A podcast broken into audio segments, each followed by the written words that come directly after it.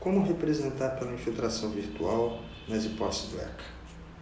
Olá pessoal, sou Marcelo Demão, estamos aqui para mais um podcast. Dessa vez vamos falar de um tema bastante comum hoje, que é a questão da infiltração virtual. Bom, primeiramente, nesse podcast nós vamos tratar da infiltração virtual no âmbito do Estatuto da Criança e do Adolescente, Lei 8.069 de 90. No ano de 2017, esse estatuto foi alterado e nós tivemos uma mudança recente com a inclusão do artigo 190A, que veio a disciplinar a questão inerente à infiltração de policiais em rede. Essa infiltração pode se dar com o policial se passando por um daqueles interessados no material pedófilo e também pode se dar com o policial infiltrando-se sem ser notado o que é bem mais complicado de acordo com o pessoal que entende de informática, o que eu confesso não é o meu caso. Bom, mas em relação aos requisitos legais, nós temos lá disciplinado no 190A a excepcionalidade dessa medida e a disposição expressa que afirma que ela então só poderá ser realizada se não houver outra maneira de demonstrar indícios de autoria e prova da materialidade. Mas nós temos que indicar ao juízo como é que esse policial vai se infiltrar, se ele vai utilizar nome falso, o que quer que seja. Tá? Isso é um requisito legal.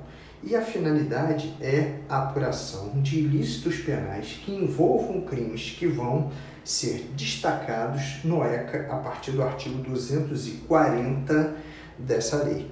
Então, a partir do artigo 240, nós temos os atos que vulgarmente passaram a ser chamados, denominados de pedofilia na linguagem coloquial. Na verdade, nada mais é do que produção de material fotográfico, produção de material que envolva filmagem, produção de material que envolva montagem, fotografias, portanto, ainda que simuladas, de crianças e adolescentes em situações de conotação sexual não quer dizer que essa criança e esse adolescente estão necessariamente realizando atos sexuais, mas significa que eles estão dispostos de maneira que dê conotação sexual.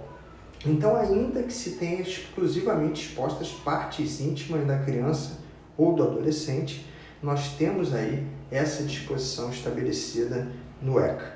Em sendo assim, como eles utilizam a rede mundial de computadores para compartilhar esse material, muitas vezes é necessário se infiltrar, porque ninguém usa nome verdadeiro, é necessário se infiltrar para identificar os envolvidos e dispor de materialidade acerca dessas pessoas. A lei exige prévia autorização judicial. Então, como é que a gente vai traçar a nossa representação em face desse delito? Nós vamos delimitar o objeto da investigação, ou seja, delimitamos um desses crimes do ECA, vamos indicar que a, quais são as finalidades dessa infiltração virtual, ou seja, é identificar os envolvidos, é, recolher material que eles estão distribuindo, qual é a finalidade, tá? O modo como vai ser feito, quem, é, como é que vai ser feito, o agente vai se infiltrar, usando nome falso, qual é a forma que vai ser realizada essa infiltração. E a partir daí nós vamos então delimitar o pedido. A parte mais difícil aqui é, como em várias peças, a questão inerente a não poder a prova ser produzida de outro meio.